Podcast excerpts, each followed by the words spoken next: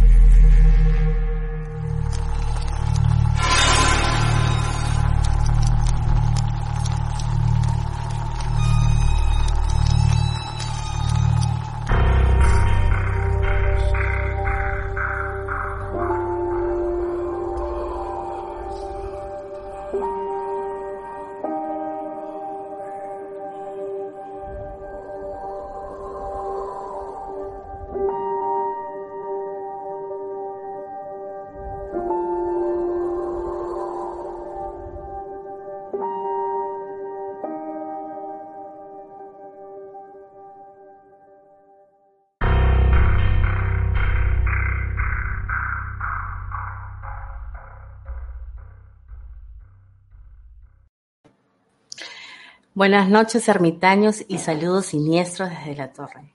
Hoy tenemos una edición especial por Halloween sobre nuestra terapia de grupo Interacciones Macabras, que es un una recopilación de historias que muchos de ustedes nos han enviado en nuestra primera convocatoria. Estamos muy agradecidos por la acogida y, espero que esta edición les guste, ¿no? Gamaliel, ¿cómo estás? Buenas noches.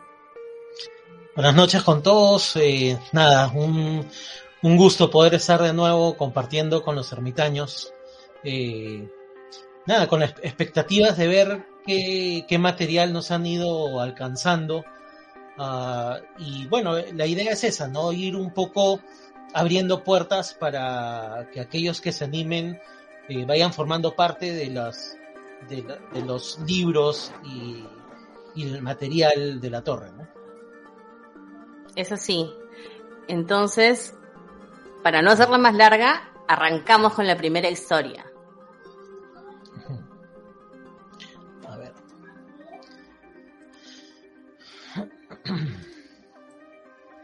Ok, empiezo yo entonces. Exacto. A ver. Listo, esta historia eh, nos llega desde la ciudad de Ica, Perú, Uh, escrita uh, por Omar y le hemos puesto por título El abuelo. Papá falleció cuando mi hijo pequeño tenía un año o año y medio. Él vivía en el segundo piso y siempre le compraba papitas, por lo que el pequeño lo esperaba siempre detrás de su puerta para ir a comprar. Al mes de fallecido, lo vimos parado detrás de la puerta, por lo que le preguntamos qué hacía ahí. Él respondió que estaba esperando al papito, como le decía, para ir a comprar papitas. Le explicamos que el papito ya no estaba con nosotros, que había ido al cielo, a lo que él respondió que ya iba a salir, que había ido a traer la plata nada más. Esto se repetía seguido, hasta que cierto día mi hermano mayor, que vivía con mi papá, vio al pequeño en el segundo piso, por lo que le preguntó qué hacía ahí solito. Él le respondió una vez más que estaba esperando al papito, pues iban a ir a comprar papitas. Él le dijo que bajara, que ese cuarto ya estaba cerrado, ya estaba vacío de hacía un tiempo. El pequeño se, se quedó parado ahí, enfurruñado, por lo que mi hermano volvió a lo suyo, cuando escuchó que la puerta del cuarto de mi papá se abría. Fastidiado, pues pensó que el pequeño estaba jugando, Salió a pedirle que bajara ya.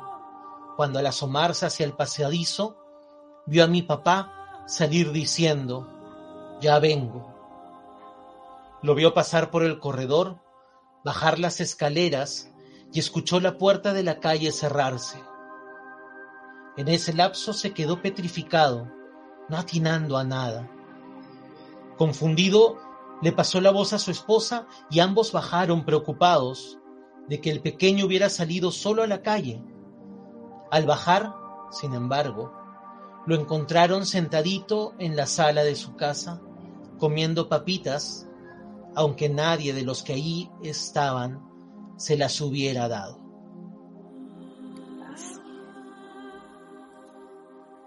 Qué loca esa historia, verdad. Pero creo que, bueno, no sé. ¿Sabes una cosa? A mí me pasa que en realidad yo pensaba, ¿no? Eso es una opinión muy, muy mía. Eh, yo pensaba de que era muy normal, eh, porque era mi cotidiano en realidad, que a la gente le pasaran sucesos paranormales, ¿sabes? O sea, cuando yo empecé a preguntar, ¿no? Este, o me empezaron a preguntar también, oye, porque lo coloqué en las redes, ¿no? Este, sí, yo tengo una historia, ¿no? O yo, o yo preguntaba a mis amigos, ¿ustedes les ha pasado algún suceso paranormal, algún conocimiento, algún acontecimiento paranormal? Y muchas de las personas me decían, no, a mí no me pasa nada. No, a mí no me pasa nada. Y yo pensé que era, como era muy, a mí me pasaba casi siempre, era muy, muy cotidiano, pero no es solo cotidiano, o sea, creo que no, a todas las personas tienen ese como sexto sentido que pueden percibir esas cosas, ¿no? Pero creo que un niño que está mucho más cercano a eso, ¿no? ¿Tú qué crees? Mm, bueno, en, mi experiencia personal, ah, creo que soy de las personas que no tienen esa... No, ¿sí? Esa facilidad de repente de, sentir. Sin embargo, en una experiencia propia, uh, justo, justo un poco con, el tema de, este primer, ah, de esta primera historia, uh, tuve un sueño, pero fue un sueño muy, muy distinto a lo, a lo que ah, podría llamarse sueño. Fue más bien como una comunicación y, mi abuelo estaba de por medio, ¿no?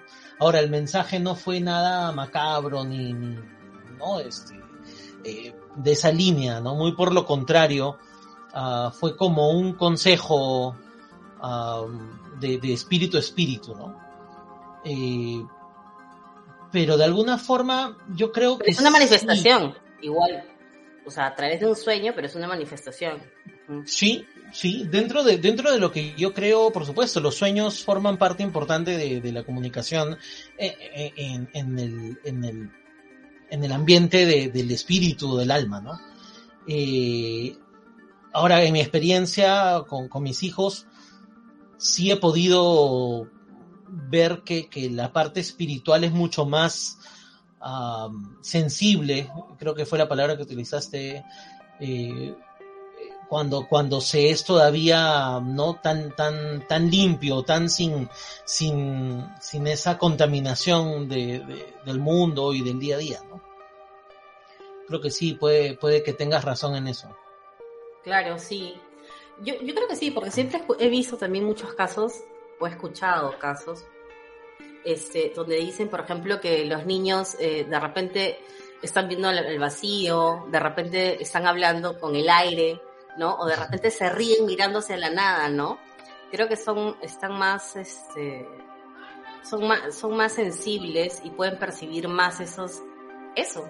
No, no sé, creo yo, porque yo sondeando, como te digo, con gente, con amigos míos, o sea, como te digo, como yo he crecido con eso, entonces para mí siempre ha sido muy natural en mí poder ver cosas, que me sucedan cosas, o sea, estar bastante en contacto.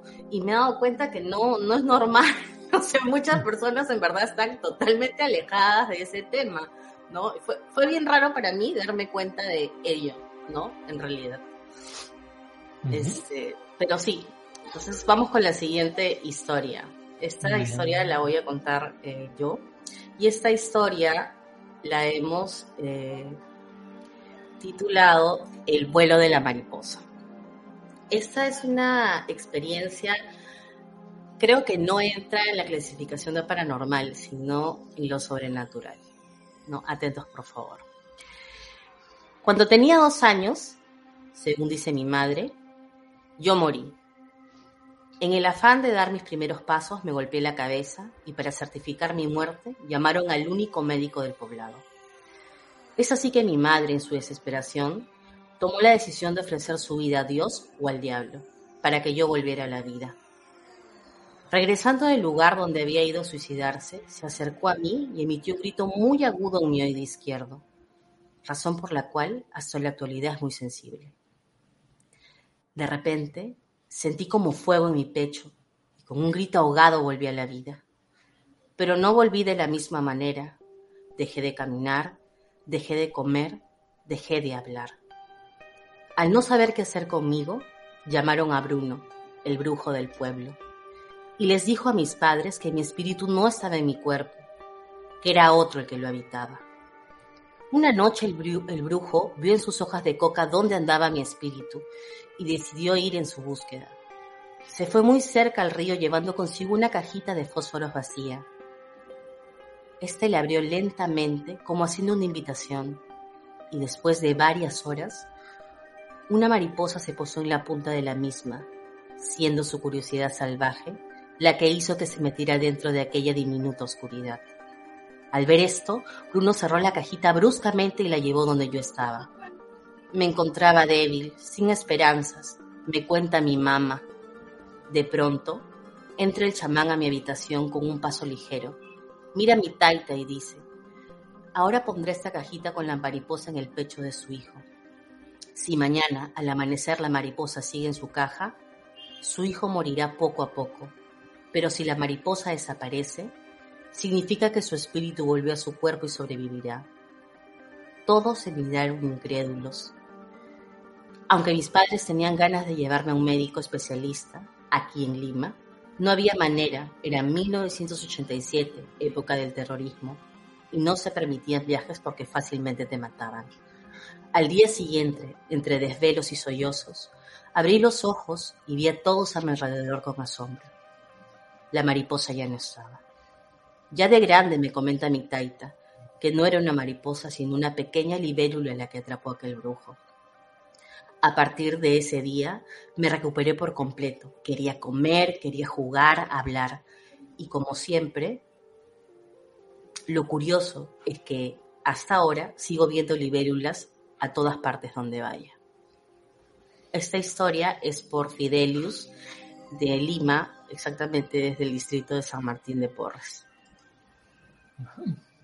¿Qué te parece, Gamaliel, esta historia?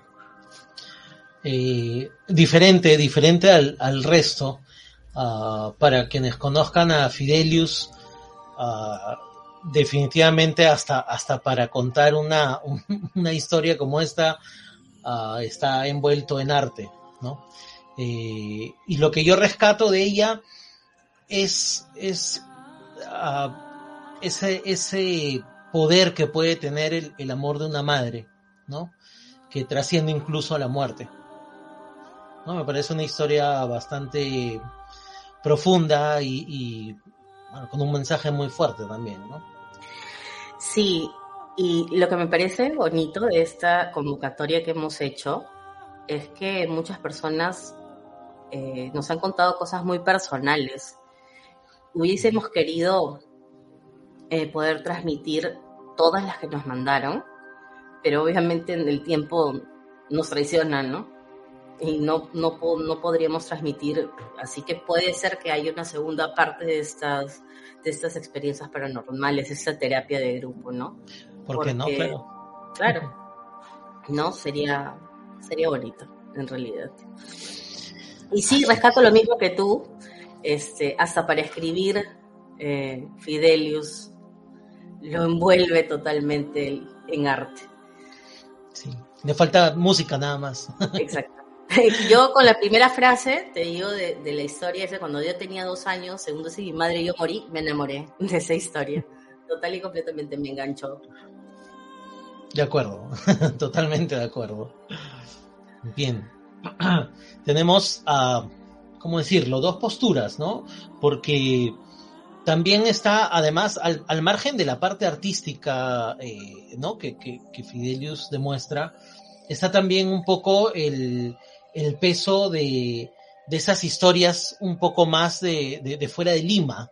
¿no? Claro. Eh, uh -huh. Más o sea, se nota, se nota, exacto, se nota una influencia más folclórica, como tú dices, eh, donde, donde las creencias tiran también un poco hacia esto, ¿no? Hacia, hacia, hacia esta capacidad de ciertos animales de poder llevar el alma, ¿no? Eh, me viene a la mente el, el, el trabajo extraordinario de, de este cómic, El Cuervo, que también fue llevado a la pantalla, este, ¿no? Con, con Brandon Lee, claro. uh, donde él fatídicamente muere en, en, durante la filmación, ¿no? Pero en este caso era un cuervo el que, el que trae el alma, eh, justamente tiene que ver con Halloween, dicho sea de paso, si no han visto esta película, Vean, la Torre la recomienda, sí, sí. de todas maneras. Desde que iniciamos sí. La Torre se recomendó esa película, muy buena. ¿Sí? ¿Lo hemos hecho? Claro. No recordaba. Fue tu post, uno de los tuyos. Ah, ok. Ah, pero pensé que, que en, en, alguna publicación, este, no publicación, mejor dicho, sino en alguno de estos eh, capítulos de, de, conversaciones. No, no, no, no, todavía no. Eso estaba pendiente, está pendiente, está pendiente esa, esa pelea. De acuerdo. Ok, vayamos con una tercera historia. Esta, eh, esta historia eh, es de aquí, de Lima, escrita por Gabriela, y le hemos llamado El fantasma de la copa de vino. A ver, cuando trabajaba en el restaurante La Rosa Náutica, fui testigo del fallecimiento de uno de los clientes más asiduos al restaurante. Él solía tomar una copa de vino siempre que iba.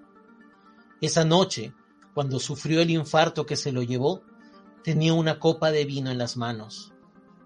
Desde entonces, muchos de los que trabajamos ahí lo vimos con su copa de vino en alguna de las mesas que daban al fondo del restaurante, con las espléndidas vistas al mar. Bastaba con acercarnos a él pensando que sería algún otro cliente para que desapareciera de vista y no, no nos permitiera dar con él por ningún lado ya. Nos llegamos a acostumbrar a ello, sin embargo, el mayor susto se lo llevó un técnico que iba ocasionalmente al local a fumigar. Ese día nos contó, ni bien entró al local, le sorprendió ver a un cliente tomando vino, sentando, sentado solo a una mesa. Desde la puerta él indicó que ya no podía quedarse ahí, pues empezarían a fumigar en breve. Le sorprendía que no le hubieran avisado que debía marcharse. Por toda respuesta, el hombre lo miró fijamente, fastidiado y con un gesto amenazador. Bastó con que el técnico se girara para tomar su equipo de fumigación para que al volver el rostro se diera con la sorpresa de que el hombre ya no estaba. Se detuvieron las actividades de fumigación hasta dar con el cliente, pero por más que buscaron, no hallaron a nadie. Mm.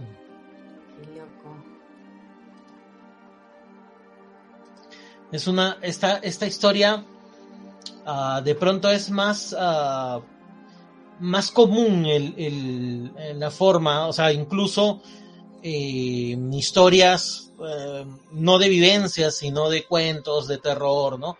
Es, es como que uh, más común el, el, uh, el, contenido de la misma, ¿no? Eh, un accidente o, o, algo fatídico, la persona que fallece y, y, bueno, su alma como que, como que queda rondando el lugar donde, donde partió, ¿no? Queda atrapada en, en ese instante, ¿no?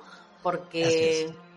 porque es como que, sí, sí, como tú dices, es una historia digamos. Recurrente, este, pues. Muy recurrente, sí, esa es la palabra, muy recurrente, porque siempre es como que es la misma escena, ¿no? Es como si estuviera atorado, atorado, ¿no? Un, claro. Pero en un momento, ¿no? Y este, y porque es, esa misma escena eh, se, se presenta a diferentes personas, en realidad, ¿no? La, tal cual, lo mismo.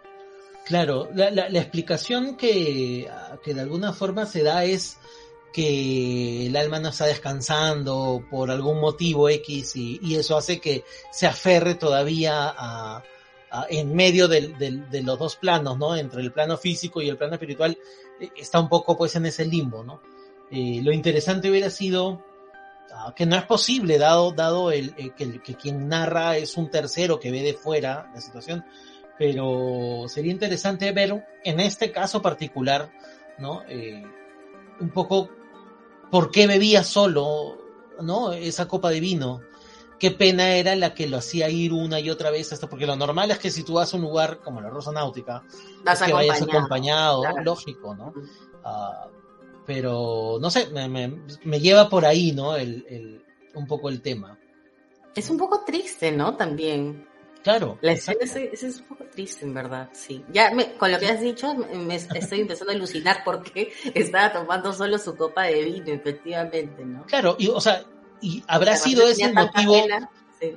Claro, exacto, ¿no? Habrá sido esa pena que lo llevaba a, a, a, beber solo esa copa de vino en vida que cuando pues haya la muerte uh, todavía no se va, o sea, su pena lo amarra todavía a esos lugares. Está anclado, está anclado su pena. Ah, eso sí, claro. claro. Volamos, volamos con las historias. Sí.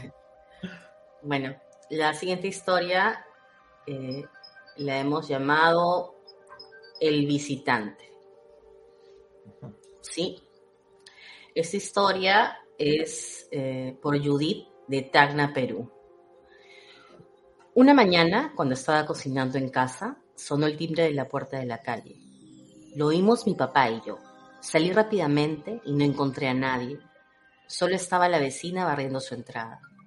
Le pregunté si se había fijado en la persona que me tocó el timbre y me dijo que no había nadie, que no había venido nadie y que desde hace rato se encontraba limpiando. Entonces creí haber oído mal, pero me pareció bastante extraño, ya que mi papá también lo había escuchado. Yo continué con mi labor en la cocina, Prendí la licuadora cuando de repente sentí detrás de mí una presencia. Era una energía muy densa y no solo pude sentirla, sino que hizo una sombra en la pared. Apagué la licuadora, me di la vuelta para ver y no había nadie. Lo dejé pasar y seguí cocinando. De pronto, la licuadora se encendió sola. Me asusté y la apagué rápidamente huyendo de la cocina despavorida. A los minutos, mi papá recibió una llamada telefónica donde le daban a conocer que un amigo suyo muy querido, que siempre frecuentaba nuestra casa, había fallecido. ¿Sabes? Esto me hace pensar a, lo que siempre dicen, no sé si es cierto, no, nadie puede certificar esto en realidad, ¿no? Pero siempre dicen que cuando tú mueres recorres tus pasos. ¿Has escuchado eso? ¿No? Esta historia me hace recordar ese momento, ¿no? de repente quiso despedirse de, esa persona, bueno, de mi abuelo o del abuelo, del abuelo de esta persona, ¿no? Que, que era muy querida. En realidad, ¿sabes, ¿sabes a qué, qué, me hace pensar esto? Voy a contar algo muy personal. En realidad, cuando mi mamá falleció hace como más de 10 años, más o menos, este, me acuerdo que salí del velorio, todo, ¿no? Y me fue a mi casa. Mi casa estaba, muy, estaba sola no me fui sola yo, o sea, me refiero a que estaba sola porque no estaba mi papá, no estaban mis hermanos, no estaba nadie. No, no quería estar con gente, quería estar sola. Pero mi mejor amiga en ese momento me dijo que me acompañaba. Sí, y eh, la cosa es que fuimos, fuimos, nos echamos a dormir, ¿no? Y me acuerdo que mientras que yo dormía, intentaba dormir, lloraba mucho, ¿no? Porque recién había, mi mamá tenía un día, dos de haber fallecido, ¿no? Entonces, este, recuerdo que ella no era una persona muy expresiva emocionalmente, ¿no? O sea, no era muy cariñosa, que digamos. Pero yo recuerdo que yo estaba volteada y recuerdo que ella, para consolarme, me agarró la cabeza con su mano pero al momento de agarrarme la cabeza con su, con su mano, te juro por Dios así, de que era la mano de mi mamá. Porque es como que tú sientes cuando tú estás de espaldas, o sea, tiene, sientes la energía de una persona, tú sabes que eso, o tú sabes que son tus hijos, o sabes que es tu esposo, sabes, sabes quién es esa persona, ¿verdad? O sea, que se está acercando, que, que es una persona que tú confías, es una persona que tú quieres, ya reconoces esa energía. Y cuando, cuando ella hizo eso, o sea, hasta la forma de tocarme la cabeza o el cabello era la misma forma en que lo hacía mi mamá, me acuerdo. Y fue loquísimo, o sea, para mí, pude dormir, porque estaba totalmente desconsolada, me acuerdo. Pero en ese momento me calmé, me calmó totalmente, nunca me voy a olvidar de eso, y pude descansar. Creo que si no lo hubiera hecho, no hubiera podido, en realidad. Pero es loco como, no sé si tenga que ver con esto directamente, pero no sé, de repente digo yo, ¿no? Porque recién, o sea, te, eh, juro, eh, habíamos velado a mamá al día recién eh, era, era su cremación, ¿no? Entonces, digo yo, estaba yendo a mi casa, recorriendo sus pasos, no sé, ¿no? Pero normalmente se escucha que las personas dicen eso cuando una persona fallece. Sí, es, es más, de, de, las, de las historias que han compartido con nosotros, un gran porcentaje tiene que ver con este, con, este tema, ¿no? De, de, esta, de estas despedidas que, ah, que, a veces se, se, dan o se dicen uh, darse, ¿no? Eh, rescato de lo que tú dices, eh, Lilith, que primero dijiste que, que, que, que ella te, tocó, pero luego cambiaste a, a mencionarlo indicando Ah, que, que como que no era algo físico, sino que tú la sentías, ¿no? Sentías su energía, hablaste de la energía. Exacto, sí. Eh, y yo creo que es eso, o sea, no es tanto ah, el, toque físico, sino es el toque espiritual, ¿no? Sí. Eh, ahora, ah, personalmente creo en el mundo espiritual totalmente. ¿no? Eh, sé que es algo real, no, no algo de fantasía, ¿no? Saliendo un poco ya del tema de, las historias y esto, ¿no? Eh, por tanto, no, no me sorprende en absoluto que, exista este contacto, ¿no? Donde tú, tú dices, tú, tú reconoces el, toque de, tu hijo o, de tu mamá o de repente de, tu pareja pero porque yo creo que no es solo lo físico, ¿no? Sino que hay todo una carga espiritual en ese, en esa conversación entre dos, entre dos entidades, dos seres, ¿no? Sí. Eh, rescato eso de lo que dijiste y, un poco de las historias que hemos seleccionado para esta noche y de las que no, que tocan este tema, ¿no? Eh, no sé. si, si hay algo más que añadir.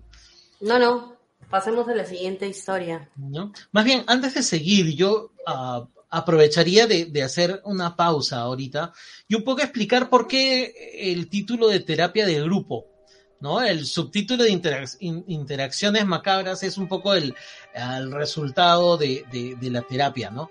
Pero uh, lo que conversábamos, ¿no? Este Lilith, eh, bueno, con, con Ri y yo, uh, en un inicio era respecto a cómo plantear este compartir historias y se nos vino a la mente esta, estas terapias que, que se hacen uh, en, en, las, en, en, los centros especializados, pues, ¿no? En, en problemas psicológicos o, problemas mentales, donde los, los, pacientes se ponen en un círculo y comentan de, de, las vivencias que han tenido y esto genera una terapia de ayuda, ¿no? Unos a otros. Entonces, era un poco esa idea, ¿no? De que, de que la torre también podía funcionar como, como terapia. Como una terapia. Exacto, ¿no? Para aquellos que de repente ah, puedan pensar incluso que su voz no tiene eco, en la torre del ermitaño siempre hay eco y, demasiado de repente. Entonces, eh, sí, y no, tiene, y no tiene eco porque va lo primero que yo te, que te dije, o sea, no todo el mundo le pasa, tienen estos contactos paranormales o sobrenaturales. Entonces es muy... Eh, común que no te crean, básicamente, ¿no?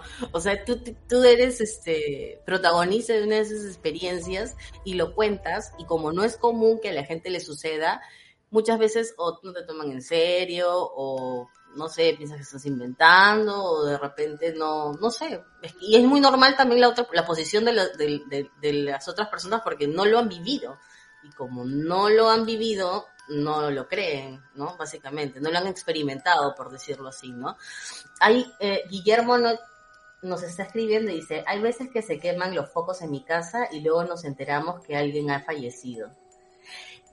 Sí, Guillermo, pasa, yo no he escuchado exactamente eso, me parece muy peculiar lo que comentas, pero eh, eso de que sí se comunican a través de los objetos también, porque yo recuerdo haber estado en casas muy densas, vivir en casas muy pesadas. Eh, mi papá eh, fue militar y nos cambiaban de casa muchas veces, ¿no? Vivíamos en diferentes casas por todo el Perú, básicamente.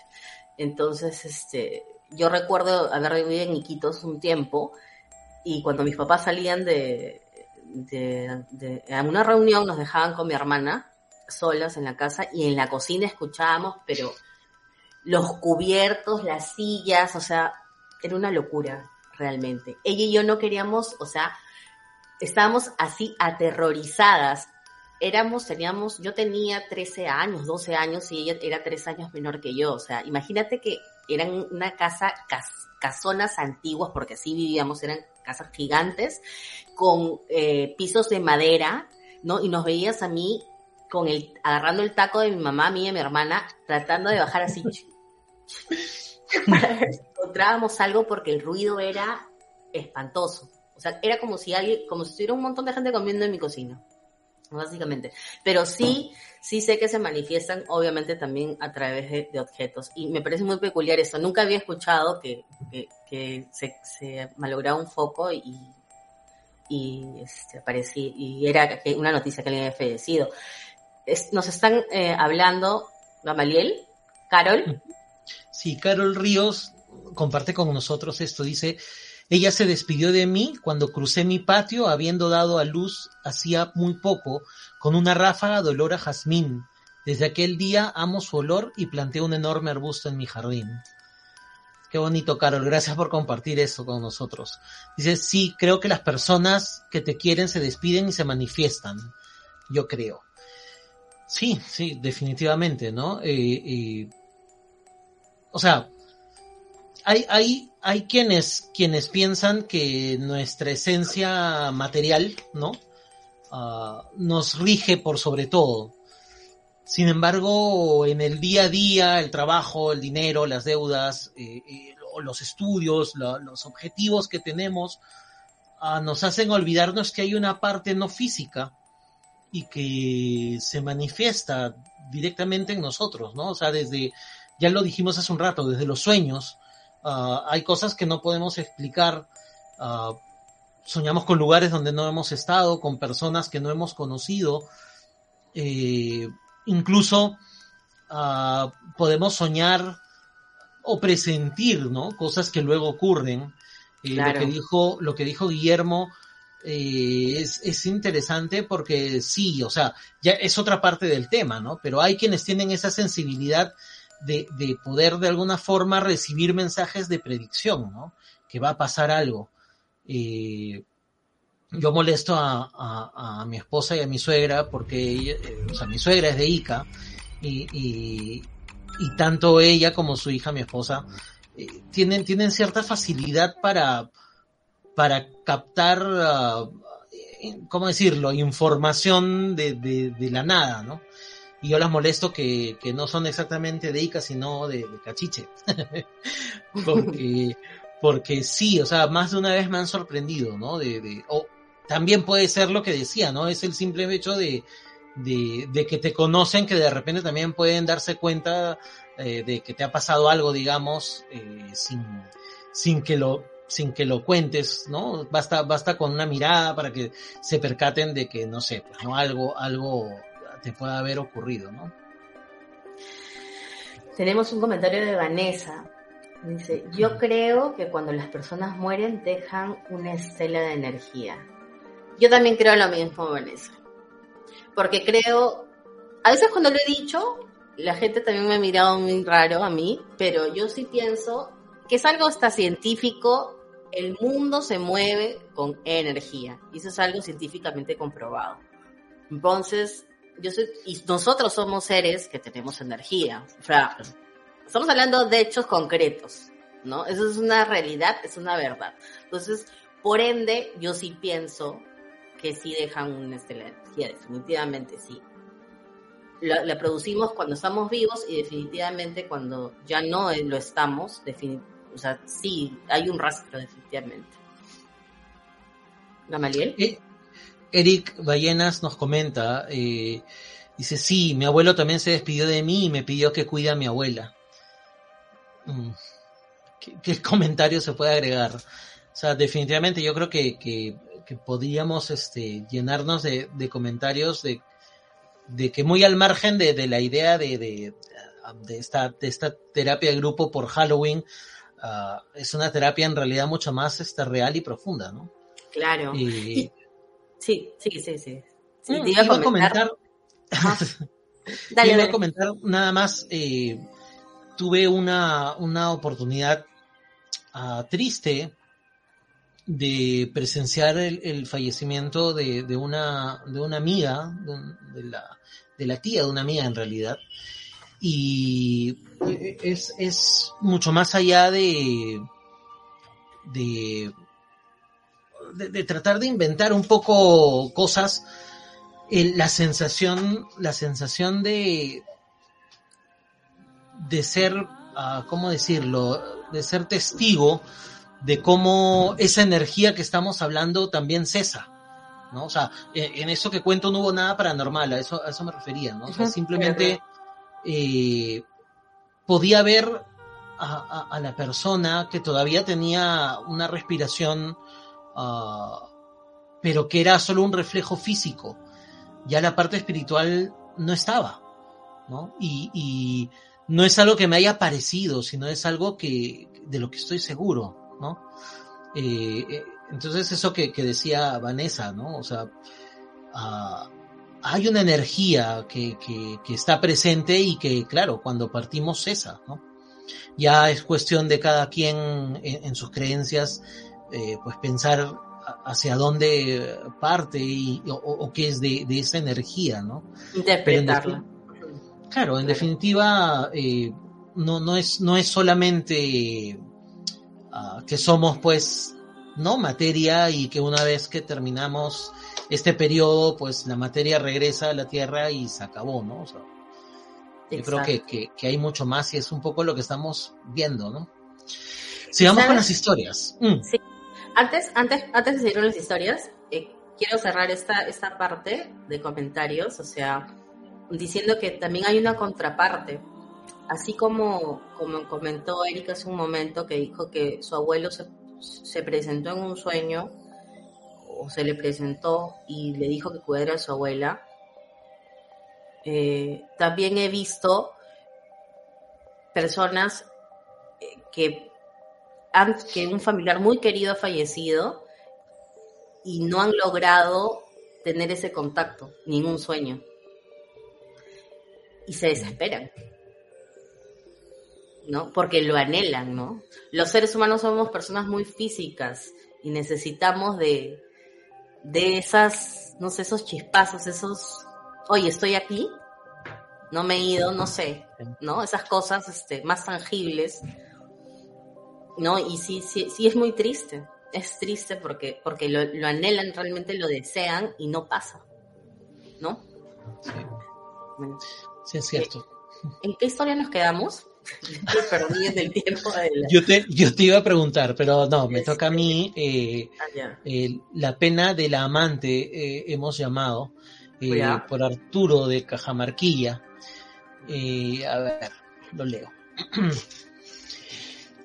A ver, en una empresa textil, aquí en Cajamarquilla, una de las trabajadoras se había enamorado del supervisor de área, aunque él tenía esposa e hijos. Aún así, se dio el amorío entre ellos, lo que trajo como consecuencia el embarazo de esta joven. No importaron sus ruegos, pues el supervisor le había salido con el cuento de que se estaba separando de su esposa. Claro, esto solo para enamorarla, pues ahora que ella estaba esperando un hijo, él ya no quería saber nada de ella, por lo que la joven decidió poner fin a su vida, ahorcándose con unas telas del mismo taller donde trabajaba en los servicios higiénicos. Con el tiempo se tuvo que cerrar esa área de la empresa, pues ocurrían a menudo cosas siniestras que no permitían a los trabajadores concentrarse o ejercer sus labores en paz. Empezaron a encontrar los trabajos concluidos la jornada anterior totalmente destrozados a la mañana siguiente. Las máquinas fallaban y se malograban constantemente. Se oían gritos estridentes desde los baños. Ni la presencia y bendición de un sacerdote paró estos hechos. El lugar fue destinado entonces a funcionar como almacén de materias primas, siendo ocupado por fardos y fardos de telas, los cuales estaban dispuestos de tal manera que formaban corredores entre ellos. Ir a buscar telas a ese lugar era lo último que alguien quería, pues susurraban tu nombre al oído, te soplaban en la nuca, y sentías que te perseguían cuando acelerabas el paso para salir de ese lugar. Sí, en más de una ocasión, la suicida fue vista caminando entre los fardos, llorando. Wow, qué fuerte. Y qué pena, realmente. Ese es un, tema que no habíamos visto hasta ahora, ¿no? El, ah, lo que es el, suicidio, ¿no? hablábamos en el tema este de, del cliente de la, de la copa de vino, ah, que hay algo que puede atarte, ¿no? Este, a, todavía al, mundo físico, pero algo tan violento como el atentar contra ti mismo, ah, yo creo que es una de, de, las, de las cosas más fuertes que pueden llevarte a, justamente perder el camino, ¿no? Claro. Y ahí está la, depende de lo que uno crea, el hecho de, de, decir que si estás en estacado como en un limbo, ¿no? Porque no puedes ir a ningún lado más, quedarte detenido y repetir una y otra vez esa escena, básicamente. ¿No? Eso depende de las creencias de cada uno, en realidad. Gracias. A ver. Me toca a mí. Te tocaría historia. Sí. Esa historia es distinta. Esta historia es por Juan de Toquepala, Perú. Es, eh, lo hemos denominado contactados. Dice, fue una noche en la que me fue a dormir muy cansado luego de un arduo día de trabajo. Me recosté tan cansado que ni recuerdo lo que soñé. Al día siguiente me levanté como lo hago habitualmente y al ducharme me di cuenta que en el lado izquierdo del pecho tenía una marca similar a una cicatriz de operación, de esas que hacen a pecho abierto. Medía aproximadamente 30 centímetros, era una línea recta y a los costados, en ambos lados, puntos equidistantes unidos por líneas cortas, tal, cual una costura. Lo extraño de ello fue que a los días mi sobrina pequeña, que vive conmigo, amaneció con unas figuras concéntricas tipo rombos en el hombro semejantes a un sello. Tanto en ella como en mí, las marcas desaparecieron dentro de varios días y jamás supimos el motivo de aquellos signos. Si alguien me está escuchando y sabe su significado, por favor ayúdeme.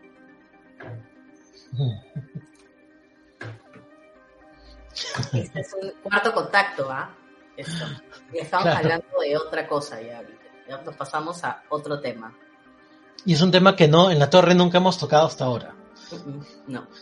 el, tema de abducciones y, contactos, ¿no? Con, posibles seres de, eh, fuera de, nuestro, nuestro planeta. Y pues nada, no sé. ¿Tú crees que hay vida en otro planeta? Eh, ¿Somos los únicos? Mm, no sabría responderte, la verdad. Mm, no, yo no creo que seamos los únicos, sinceramente. Y esto me hace acordar a otra historia donde me acuerdo que hace ya un par de, un par, ya hace años. Mi hermana estaba postulando en la universidad y yo le estaba acompañando a, estaba en la cola donde estaban todos los papás, pero yo estaba ahí me metiche en la cola. Y este, me acuerdo que el, señor, el vigilante de la universidad, le estaba contando, porque están, estamos esperando que acaben su examen, ¿no? Entonces, este, el, vigilante de la, de, la universidad le estaba contando a una señora que está adelante, que, que él había, antes de trabajar ahí, había trabajado por el aeropuerto. Y en una de esas noches o madrugadas, creo, no, recuerdo muy bien en que estaba eh, laborando, fue perseguido por una nave espacial y fue abducido. ¿Abducido está bien dicho? Sí, ¿no? Sí, fue abducido por una nave y después lo votaron como por, estamos hablando del aeropuerto y, y este señor apareció como por Lurín, una cosa así. No sé si Lurín o Churín, una, una cosa así. Pero por el sur, fue una cosa así. Y me quedé yo, yo estaba, ¿no? Como haciendo hora, impactada con su cuento, en realidad. Y qué fuerte, qué fuerte esta historia, porque literal levantarte. Yo no había escuchado nunca de, de, de, un tema, digamos, de, de un contacto extraterrestre, por decirlo así. Yo, yo sabía, sí, por personas muy cercanas, o sea, amigos muy cercanos, que sí cuando te hacen brujerías, pero así de la mala, amaneces con, moretones, con rasguños, yo los he visto, a mí no me lo han contado. O sea, eso yo te puedo dar, soy testigo y puedo darte fe de eso totalmente, así, yo, yo he visto. De que sí, porque hay una parte en el norte donde creo que, no sé, no recuerdo la zona, este, donde están puro, puro brujo, hay puro brujo, no me acuerdo. Las guaringas, guaringas, algo así se llama, no me acuerdo, creo que sí y ahí te hacen trabajos y limpiezas y, y hay magia blanca, magia negra y toda la gente que cree en eso pues se va, ¿no? A esos sitios a hacer sus trabajos o que les hagan sus trabajos. Conozco mucha gente también de que, de que, por ejemplo, no toma una decisión si no tiene su brujo de cabecera. Fujimori es una de ellos, ¿te acuerdas? Claro. Con la famosa Rosita Rosita no sé qué, no me acuerdo su nombre, Rosita Rosita no sé qué. Bueno, la cosa que yo había escuchado de, de eso, de, que tú aparecías con marcas, productos de una brujería, pero nunca había escuchado que aparecías con marcas producto de una adopción o producto de un contacto extraterrestre o algo por el estilo. Y si esa persona se ha levantado teniendo una cicatriz de 30 centímetros, como dice, o sea, no es una cosa chica, pequeñita, es bien grande. Y de, posteriormente su sobrina, o sea, qué loco, sinceramente. Sí, pues. Yo, bueno, a mí el tema de, de, lo que es eh, astronomía en general siempre me llamó la atención. Eh, y de, de, muy pequeño no me daba miedo. O, sea, es más, eh, de alguna forma yo uh, pedía si es que existía algún alguna mente superior escuchándome en alguna nave espacial que me lleve para poder ver el espacio. pero pero ya de obviamente de mayor sí este sí da miedo, ¿no? El tema, todo lo desconocido da miedo, ¿no? Claro. Sin embargo, yo creo que, que, que ya en lo personal, ¿no? Este, esos contactos yo creo que no, no, no podrían ser tan primitivos, ¿no? Yo creo que, que lo primero es la comunicación antes de, de, de entrar, pues, ¿no? Hacer un, un análisis invasivo a, a, a un espécimen, ¿no? no sé, ya estamos yéndonos por la tangente. Mejor. No, puede ser, porque imagínate, todos expedientes secretos están basados en casos reales, supuestamente. expedientes mm. Hay información. De, de, la, serie de, X-Files? Sí. claro. X-Files. Claro, y hay información que obviamente no, también que es top secret, ¿no? Y que no le emiten. Bueno, hay personas que están súper metidas en ese tema en realidad. Yo no conozco mucho. O sea, yo superficialmente conozco sobre ese tema, pero no, no, no, creo que hay una agrupación que es Alfa y Omega, ¿no? También, sobre. ¿no lo sabías? No Ah, sé. sí. No, no lo sé. Que sí, sí, sí, si estoy hablando con propiedad, sí es una agrupación que se llama Alfa y Omega y está súper metida en ese tema de, de, de contacto extraterrestre y todo. o sea, En todo caso, si, si alguien conoce más del tema, si nos interesa, sería eh, bueno leerlos en los comentarios. Eh, sí, sería interesante. Eh, creo que por eso es que no hemos tratado todavía ese tema en la torre. Tenemos No. que estudiar un poco más primero. Ok. Pasamos al siguiente, a la siguiente historia. Claro, sí. Esta historia nos llega eh, de manos de Sabina desde Chorrillos, en Lima. Eh, la hemos titulado Descanso. Pero descanso no como el descanso de descansar, sino como la orden militar. ¿no? A ver, dice. Germán y yo fuimos enamorados y él siempre había querido postular a la escuela militar. Desde un inicio, él me decía que si alguna vez moría en acción, él vendría a estar conmigo para siempre, a jalar mis sábanas, acompañarme y dormir junto a mí. Su alegría fue inmensa cuando logró ingresar al ejército y vivir su sueño. Sin embargo, no dejaba de repetirme una y otra vez que si algún día moría, vendría a cuidarme y a estar conmigo. Yo creo que él siempre presintió que su destino estaba ya marcado. Luego fue destacado al Braem, donde hizo infinidad de misiones de riesgo, incursionando en zonas de narcotráfico y luchando cara a cara contra los narcoterroristas. Parecía que buscaba la muerte, y sí, finalmente la halló, pues lo mataron allá en la selva. Yo fui a recibir su cuerpo cuando lo trajeron a Lima. Estuve en shock por un tiempo. No me lo creía o no lo quería creer.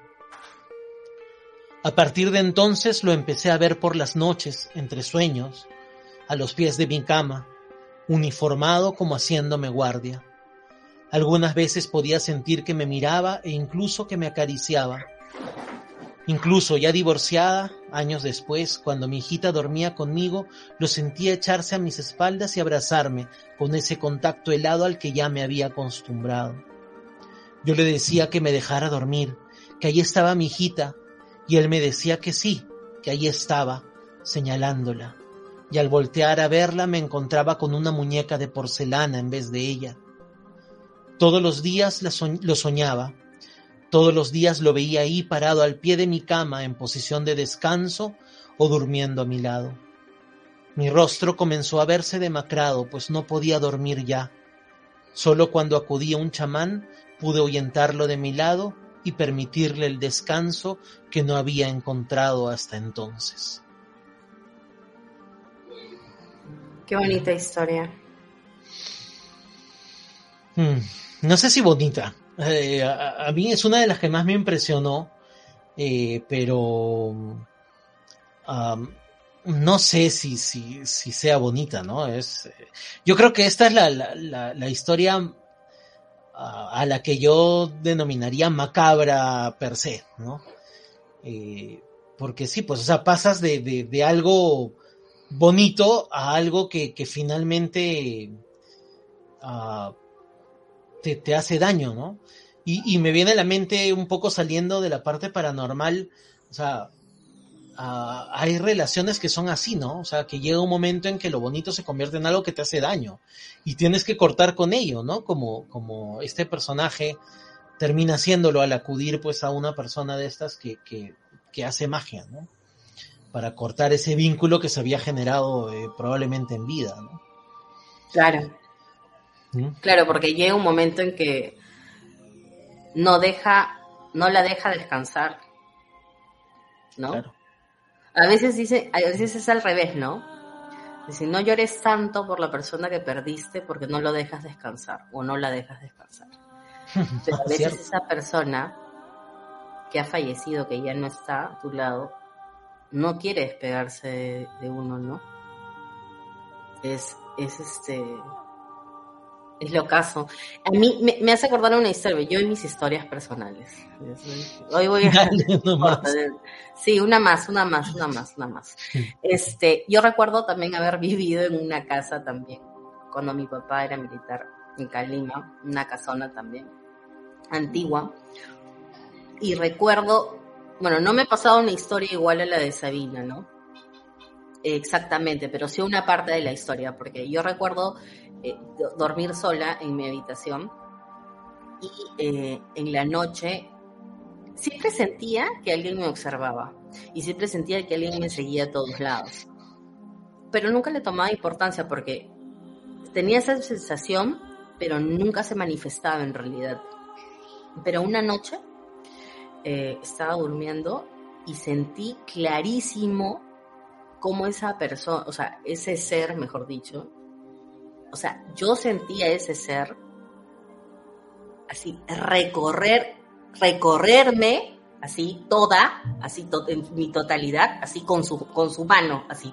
O sea, como cuando haces la silueta de una persona, así. He saltado de mi cama y he volado al cuarto de mis papás. Y estoy hablando que yo tenía, estaba en la universidad, tenía como 21 años, no, menos de 21 años, 19, 20 años, una cosa así, o, fácil 18, no, no recuerdo.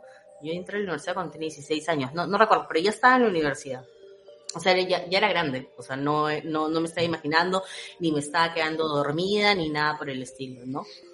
Y una cosa es que te toquen, digamos, eh, un, toque, ¿no? Y otra cosa es, como dices tú. Claro, es recorrer, es distinto. Y en otra oportunidad, como yo ya no quería dormir en mi cuarto, me fui a dormir en el cuarto de mi hermana. Y eh, yo sentí, o sea, tenía tanto miedo, a pesar de estado en el cuarto de mi hermana, que yo dormía con la sábana totalmente tapada así encima, ¿no?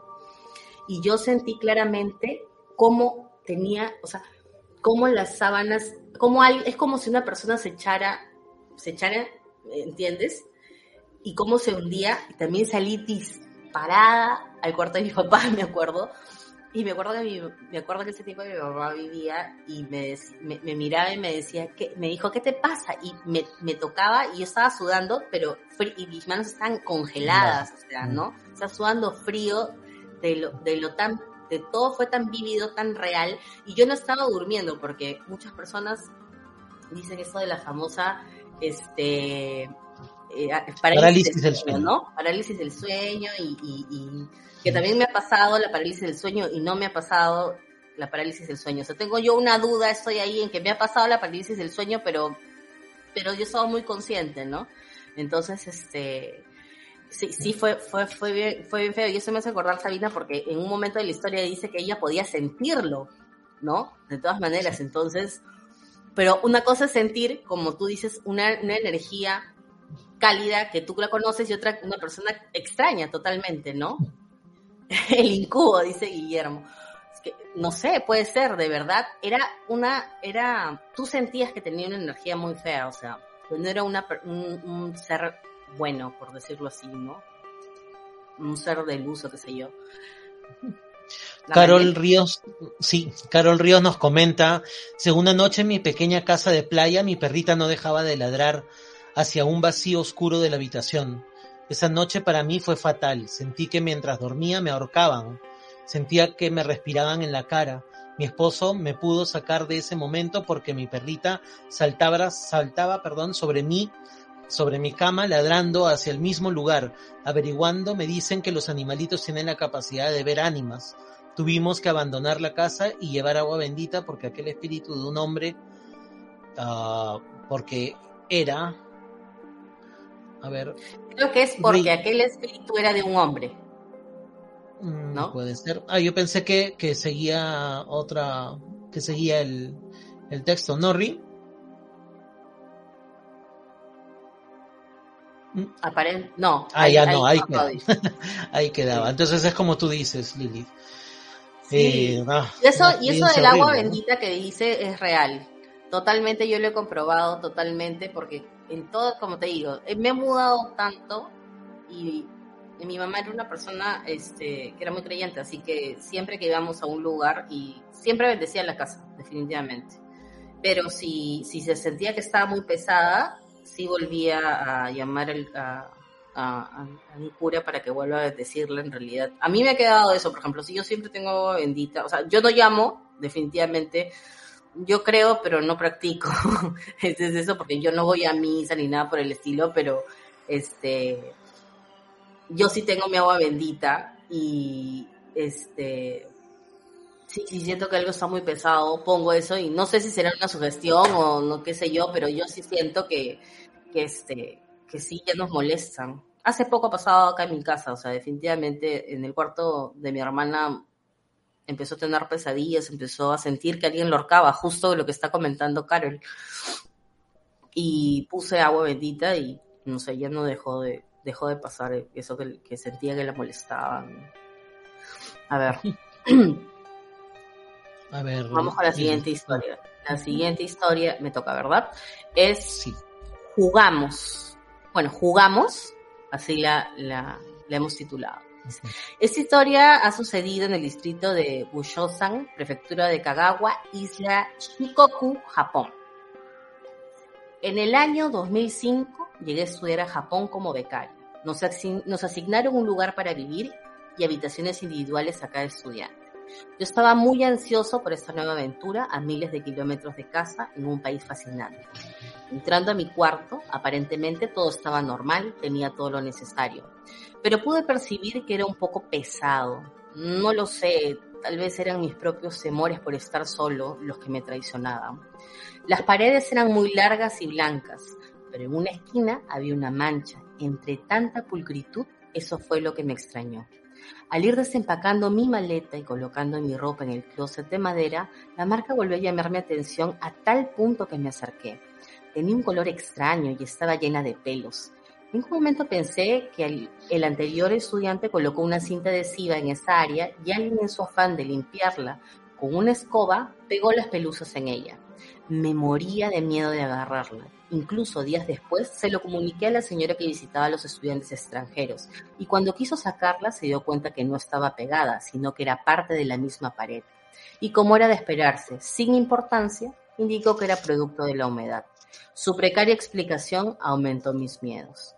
Al caer la noche, tanto en la primera como en las posteriores, siempre sonaban ruidos muy peculiares que provenían del armario, exactamente de las rendijas de madera, las cuales tocaban a manera de un rasgueo de cuerdas, como si fuera un arpa, era como un trr, y cada vez que sucedía me despertaba. Un domingo llegué muy agotado de estudiar, apagué la luz y me acosté, cuando de pronto sentí una respiración gélida en mi nuca me asusté tanto que comencé a dormir con la luz encendida por varios meses. Aún así, las molestias continuaban. Otra noche intenté descansar de costado mirando hacia la pared y claramente pude advertir cómo alguien con pasos muy cortos corría hacia mí con la intención de tirarse encima. Fue entonces que me armé de valor en mi intento de frenarlo y cuando volteé para confrontarlo, no había nadie. Todos esos episodios los compartía con mis compañeros, pero pensaban que estaba bromeando. Nadie me creía. Pasó el tiempo, terminé mis estudios y regresé a Perú. Al siguiente año recibí una sorprendente llamada de mi coordinadora de estudios desde Japón para ofrecer las disculpas del caso, ya que a otro becario que dormía en la misma habitación que yo le habían sucedido eventos similares. Tal es así que tuvieron que convocar a un majo. Así se les llama a las brujas allá, para que pueda limpiar el lugar. Me contó que al visitar el edificio manifestó que era muy pesado, que había muchos espíritus malignos rondando. Para que se hagan una idea, la construcción era como un laboratorio lleno de ventanas, de ventanales de vidrio. Parecía una escena de la película Resident Evil. Así de espeluznante. Ninguno de los que vivíamos ahí nos gustaba mirarla. Y al momento de ingresar por las noches, siempre lo hacíamos muy rápido y acompañados. Finalmente, cuando la bruja llegó a lo que había sido mi cuarto, percibió aquel espíritu que siempre me molestaba y con mucha sorpresa supe que se trataba de un niño pequeño que lo único que quería era jugar. Esta hmm. historia es por Aldo. Hmm. Ah, creo que no, no sé. Eh, ah, creo que siempre la idea de un espíritu de, un infante es mucho más perturbador, ¿no? ¿Tú crees Porque, ¿no? Lo que pasa es que, claro, si, si basamos, nos basamos en lo que habíamos dicho antes, un adulto puede tener motivos claros, uh, o podemos llegar a imaginarnos, ¿no? Por los cuales uh, su, su, alma no haya el descanso.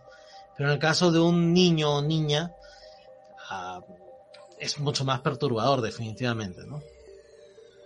Sí, definitivamente sí.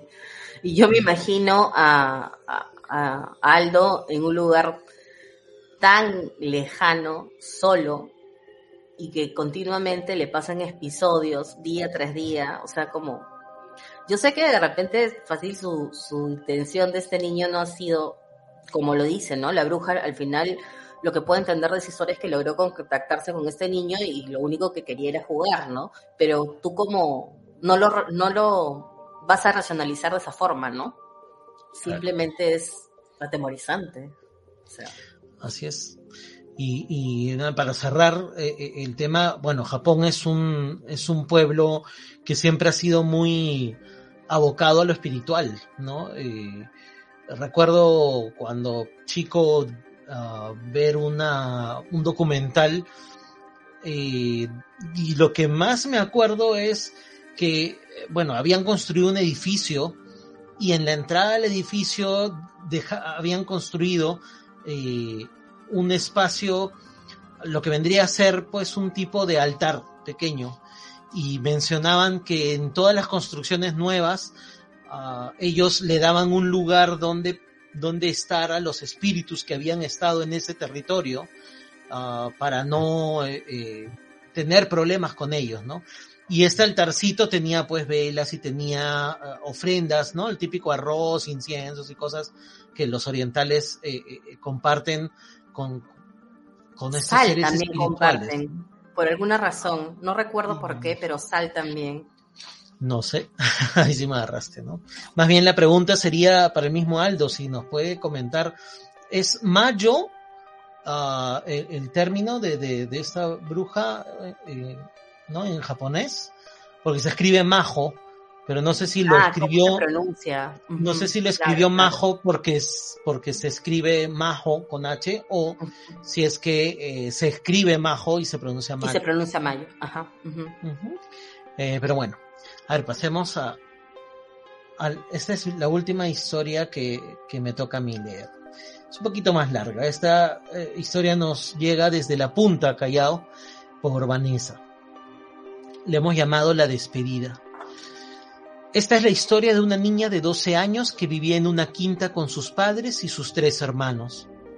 Su abuelita había fallecido de cáncer al útero. En vida ella había sido una mujer muy activa, trabajadora y siempre llena de, de dinamismo y energía. Cierto día ella enfermó, siendo trasladada e internada en el hospital Carrión.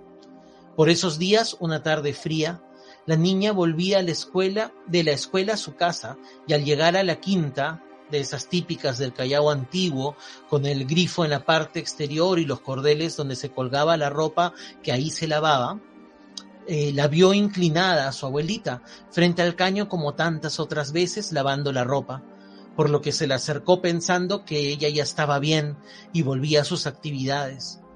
La ancianita estaba tan concentrada en sus quehaceres que no notó que su nieta se había acercado a ella, sino que siguió encorvada sobre la tela fregando y fregando. Entonces la niña le dijo emocionada que entraría a dejar su mochila y lonchera en la casa y saldría a ayudarla, por lo que entró, dejó sus cosas, no sin sorprenderse de que no hubiera nadie en casa, y volvió a salir para ya no encontrar a nadie en la entrada a la quinta. Ella pensaba que no se había demorado nada en entrar y salir, por lo que no se explicaba que su abuelita hubiera caminado tan rápido fuera de su vista. Poco a poco comenzaron a llegar sus hermanos y primos con los que vivía, eh, y ella, siendo la mayor de los niños, y siendo el papá, el trabajo de su papá uh, tal que lo mantenía fuera de casa por días, pues manejaba un tráiler, y su mamá, eh, que solía llegar tarde también, dadas sus actividades, eh, era ella quien se encargaba de la casa hasta la vuelta de uno u otro. Ese día atendió a sus hermanos y primos como siempre, ayudándolos a, a cambiarse, a hacer las tareas y preparando y sirviendo el lonche. Llegada la noche los acostó, no sin antes hacerse cargo de la limpieza de lo ensuciado, tras lo cual ella también se quedó dormida. Debió ser a eso de la medianoche que sintió que de un tirón le quitaron la colcha con la que se tapaba, quedando ésta a los pies de la cama. Ella se levantó de un salto para encontrar que todo estaba en calma en medio de la oscuridad y que los demás pequeños dormían tranquilos. Extrañada recogió la colcha del piso y se volvió a echar, cuando sintió que algo la tomaba del tobillo y la jalaba violentamente de un solo tirón, por lo que se levantó y salió hacia la sala, donde halló a su papá, su mamá, su tía y su abuelo, todos llorando. Ella fue donde su mamá y le comentó que le habían jalado la colcha, pero dada la época donde a los niños no se le hacía mucho caso, fue ignorada. Estando ahí, todavía desconcertada, fue cuando se dio cuenta por los comentarios y conversaciones de los adultos que su abuelita había fallecido aquella misma tarde. No volvió a mencionarlo hasta muchos años después. Sin embargo, ella estaba segura que el espíritu de su abuelita había vuelto a casa y se había despedido de ella antes de partir del todo. Esa historia me da mucha pena. Es un, otra vez el tema, ¿no? De, de las despedidas, ¿no? Y definitivamente cualquier despedida siempre, siempre es triste, pues. Pero es increíble, o sea, pero qué, o sea, yo lo veo ahorita en una posición adulta, ¿no? Pero qué locura en la cabeza, porque era una niña, ¿verdad?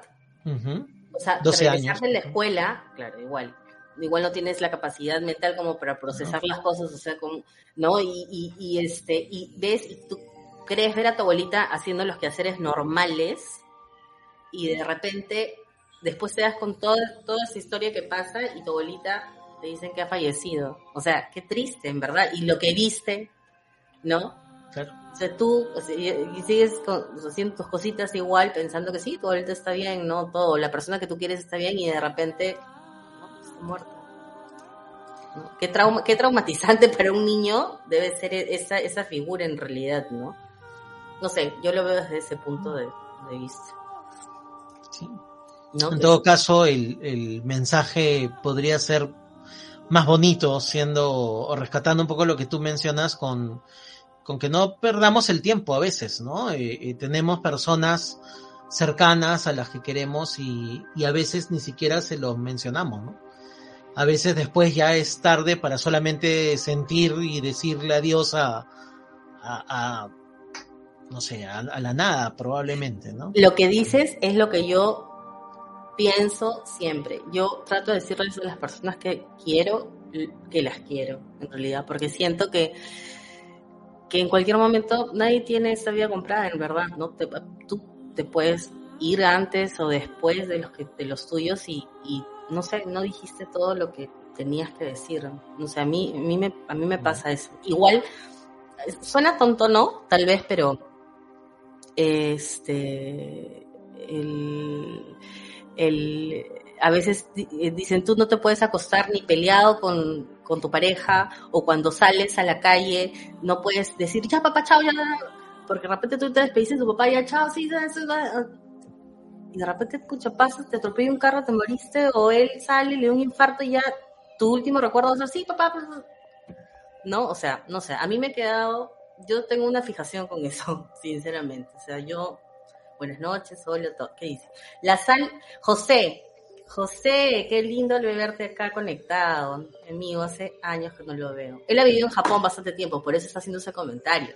La sal se utiliza para purificar un espacio físico. Ah, entonces en la historia anterior, por eso Aldo comentó, comentó algo sobre, sobre la sal, me acuerdo. Dijo, la sal se utiliza para, claro, tenían que purificar esa zona donde estaban estudiando. Dice, por ejemplo, en el sumo se puede ver echar sal en el terreno por los luchadores antes de cada pelea. Interesante, no sabía ese dato. ¿Tú lo sabías? Amalia, sí. ¿tú lo sabías? Sí, sí, sí alguna vez he visto eh, ya por curiosidad personal, ¿no? y sí, sí, ve, sí, sí echan. O sea, yo he visto peleas de sumo, pero nunca me percaté de ese detalle de que, de que antes de, para purificarlas. Como, como todo lo, lo, lo japonés está siempre lleno de mucha ¿cómo decirlo?, de, de, mucho simbolismo, ¿no? Y además de, de, ser muy ceremoniosos, ¿no? Y entre la preparación que hacen antes del encuentro, o sea, más dura la preparación que la pelea, entre comillas, en sí, ¿no? Y en parte de eso es eso, ¿no? Que lanzan, lanzan este sal. Sal. Por eso de repente en algunas películas, o quien no ha visto que, que siempre utilicen la sal como un círculo de protección también, ¿no? De repente, ¿no has visto? En algunas películas de, de misterio. no, no, me, no me he percatado. Sí, cuando hay este, películas donde hay eh, sobre brujería o algo por el estilo, siempre dicen, ¿no? Un círculo de sal es un círculo que te protege de que, o sea, ese ser maligno, esa energía que te va a hacer daño, no puede atravesar ese círculo porque estás protegido. Y también tiene la idea de eso que puedes limpiar, es así en realidad. Eh, sí, estamos con la última historia ya para cerrar, y esta me toca a mí y le hemos denominado la Dama Nocturna. Dice, esta historia le pasó a mi abuelo en los años 70. Durante toda su vida fue un chofer de carga. Transportaba café, verduras y fruta en su camión directamente a provincia. Visitaba Huancayo, Ayacucho, Cusco, entre otros. Como todos sabemos, en ese tiempo no había mucha tecnología y las carreteras eran Incluso podrías haberte matado y no pasaba nada. Él me cuenta que una noche, eso de las 10 o 11, salió en uno de sus viajes regulares hacia el interior, acompañado de mi tío que tenía 15 años. Durante el trayecto, una de las llantas del camión se reventó y tuvieron que bajar en total oscuridad. Hacer el cambio en lo que todos los choferes conocen como la famosa boca del lobo. El miedo a ser asaltados era más fuerte sumergidos en aquellas tinieblas. Mientras hacían el cambio, mi tío levantó la mirada hacia mi abuelo y le dijo, Papá, detrás de ti viene una señora. Cuenta mi abuelo que al voltear constató que efectivamente estaba ahí. Es así que quise encontrarle un sentido a aquella situación. Tal vez allí vivía por la zona, pero todo era un descampado. Quizás había un grifo, un grifo cerca, pero nuevamente fue descartado. Finalmente se le ocurrió que era una ladrona y que sus cómplices estaban ocultos en los alrededores. Teniendo esto en su mente, indicó a mi tío que se, eh, que se prepare a correr y que lleve una llave de cambio, ya que eran gigantes y fuertes. Mi abuelo volteó nuevamente para verla y se percató que cada vez estaba más cerca, pero quedó horrorizado al percatarse de que la señora no tenía pies, estaba flotando. De un momento a otro sintió como chispazos en la cabeza y al dirigir la mirada hacia mi tío se dio cuenta que estaba convulsionando en el piso, botando espuma por la boca. Entró en desesperación, no sabía qué hacer, pero en ese momento recordó las palabras de su padre, mi bisabuelo. Ellos eran de la sierra y muy creyentes de estos sucesos. Él le dijo que si algún día ve un condenado, así se les llamaba, haga mucho ruido e insulte. Obedientemente eso hizo, golpeó el aro de la llanta con la gata y empezó a maldecir. El espíritu poco a poco se fue alejando. Mi abuelo rápidamente cambió la llanta, levantó a mi tío, lo subió al camión y se fue. En una reunión con sus amigos camioneros, les compartió aquella espeluznante experiencia y todos comentaron que también habían sido víctimas de aquella dama nocturna desde ese momento, la vida de mi abuelo cambió y empezó a sentir un profundo respeto por el tema paranormal. Esta historia es de Víctor desde Lima. Es un, es un, es otro, otro tipo de, ah, ¿cómo decir? De tema, de tema que también es recurrente en nuestro folclore, ¿no? Uh, la carretera, ¿no? Exacto, me acuerdo un vecino, es una historia que ya de grande me he dado cuenta que no es que mi vecino lo haya vivido, sino que debe haber sido pues un, una historia que nos contó simplemente para entretenernos. Eh, y, era eso, ¿no? La típica que atrope, atropellas a, a, una mujer que aparece de la nada y te detienes a ver y no hay nadie y luego empieza a manejar y siente que está sentado detrás de él y no se atreve a mirar por el espejo retrovisor. Es, un, es también una, ¿cómo decirlo? Un, material recurrente, ¿no? Me hizo acordar cuando, le, cuando leímos esto, este, ese, ese tipo de historia, ¿no? Lo que no quiere decir de que, que, que no la haya vivido eh, estas personas, ¿no? Claro, pero sí tienes razón, es muy recurrente. Y ese, yo he leído un montón de historias. Me acuerdo para, para lanzar nuestra primera historia en Torre del Ermitaño, ¿cierto? Una historia escrita por Gamaliel, que también eh, todo empieza en una carretera. No, cierto. Este, yo, eh, para poder tener material, para poder postear en, en, redes, empecé a investigar sobre historias en la carretera y es muy, o sea, pasa en todo el mundo, ¿ah? En todo el mundo hay apariciones en la carretera en medio de la noche y ahí, y ahí salían, me acuerdo, este, porque te decían, ¿no? Eh, Canadá, carretera tal. Pucha, pero las carreteras eran, parecían sacadas de, un, de una historia así, terroríficas de una película de terror. Literal era que era imposible que no puedas creer que en esa carretera iba a pasar algo, porque es la típica carretera que sabes que te va a suceder algo, se te va a aparecer algo, te van a matar, te vas a chocar, cualquier cosa, o sea, de verdad era súper espeluznante. Sí, entonces sí, Probablemente tenga que ver con la parte de energía, ¿no? Porque cuando tú estás en el auto, no te das cuenta, bueno, sientes la velocidad, sí. Ah, ahora cuando estás fuera del auto, uh, notas la velocidad de la gente que está pasando, pero todo alrededor es más bien quietud, ¿no? Porque las carreteras suelen estar ah, rodeadas justamente de naturaleza, ¿cómo decirlo? Eh, eh, más inerte, ¿no? Eh, no sé, no sé. Yo creo que también tiene que ver mucho con, con este aspecto de energía. Ahora, no sé si nosotros le atribuimos esa parte sobrenatural o si es que la tiene en sí, no lo sé. ¿Tú alguna vez has escuchado, por ejemplo, este, historias en Pasamayo? Porque hay muchos accidentes ahí, ¿no? Por algo Pasamayo maldito. Había, había. siempre se caen, ya, pero yo digo, si siempre se han caído ómnibus o han habido accidentes y muchos, muchos muertos, etcétera, por, o sea, nunca he escuchado una historia de apariciones exactamente en ese sitio. Bueno, yo no he escuchado, por eso te estoy preguntando. No, tampoco he escuchado, pero debe haber, ¿ah? me imagino que debe haber. No, o sea, porque en otros lados de, carretera sí, y estar, bueno, todas las personas que, les gusta manejar, obviamente sí tienen un montón de anécdotas que contar, y esa parte de, de, de que dijo su abuelo de la boca del lobo es real, o sea, yo, yo recuerdo a mi papá muy pequeño, o sea, siempre hemos tenido viajes en carro, que él ha manejado porque le encanta manejar así de, de, Lima a Tumbes, así, y es una oscuridad absoluta, es, es terrible realmente, y si se te malogra una llanta, te quedas varado, lo que sea, se te cae la gasolina, no hay así, ni la bola de no pasa por, por la carretera, de verdad, sí. Claro, para mayores referencias, la Torre del Ermitaño, nuestro primer cuento. Exacto, no se pierdan la Torre del Ermitaño, tienen que ir a escuchar ese bueno, con esto eh, culminamos eh, estas 10 grandes historias, ¿no? Eh, que nos han podido compartir. Muchas gracias, en realidad, porque no todo el mundo tiene...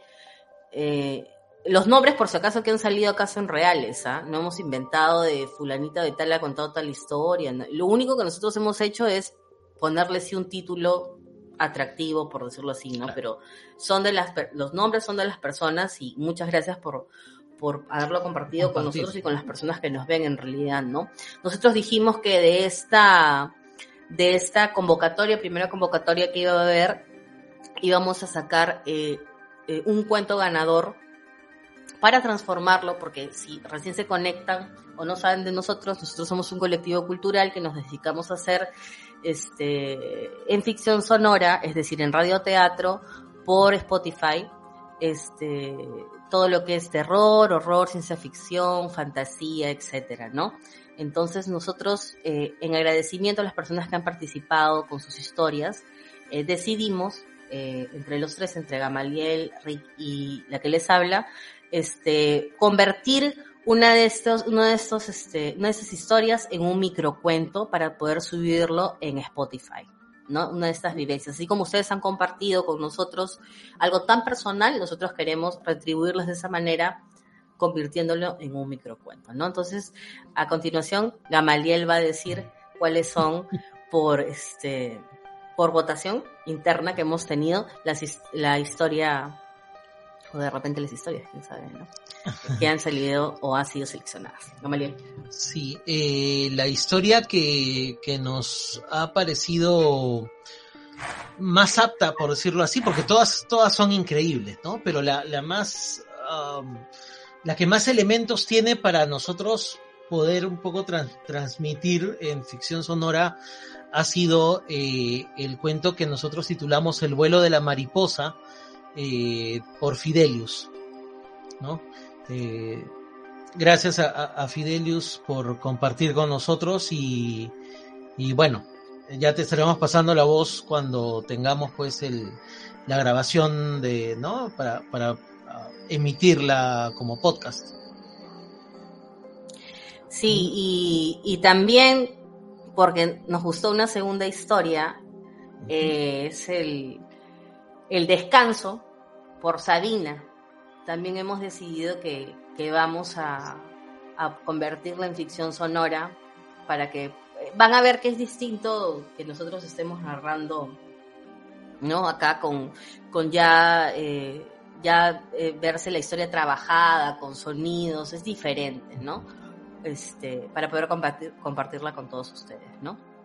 Así es. Entonces eso, gracias por conectarse, eso ha sido todo por esta noche.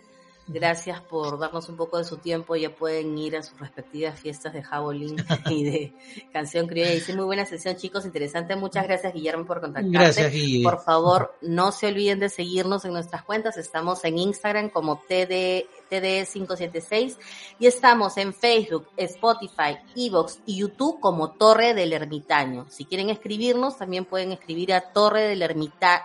Es Torre del Ermitano porque no deja poner la ñ, arroba eh, gmail.com, por favor. Si quieren compartir cualquier historia eh, o, o, cualquier cosa que nos quieran eh, decir, nos pueden, nos pueden escribir a través de nuestras redes o de ese correo. Gracias, Carol. Qué lindo que nos, que nos acompañes desde tan, desde tan lejos para nosotros, ¿no? Este, un saludo enorme a, a toda la gente de Tacna Gracias, gracias por acompañarnos. Besos a Tacna, besos a Piura, besos a Cajamarca y a toda la gente que, a Ica también que nos ha, que nos ha este, compartido sus historias desde tan lejos. ¿No? Este, bueno chicos, entonces eso es todo por hoy por la transmisión de la torre.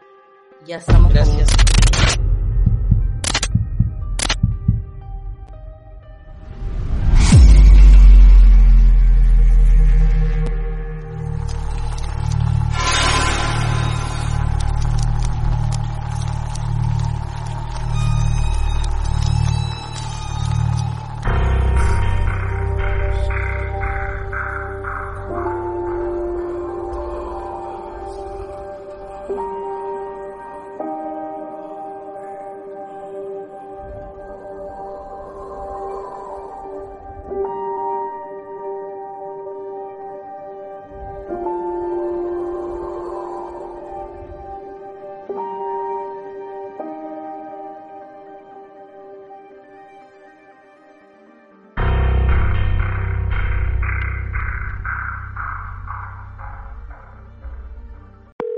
Discover, this is Daniela. Hi, it's Jennifer Coolidge. I just want to thank you for making me feel so special. I earned cash back on debit for my dinner party groceries. That's great, but with Discover Cashback Debit, we give everyone cash back on everyday purchases. Anything else I can help you with? Do you like asparagus and mushroom sorbet? I've got leftovers. Introducing Discover Cashback Debit, a checking account with cash back. It pays to Discover. Eligibility and terms at discover.com slash cashback debit. Discover Bank member FDIC.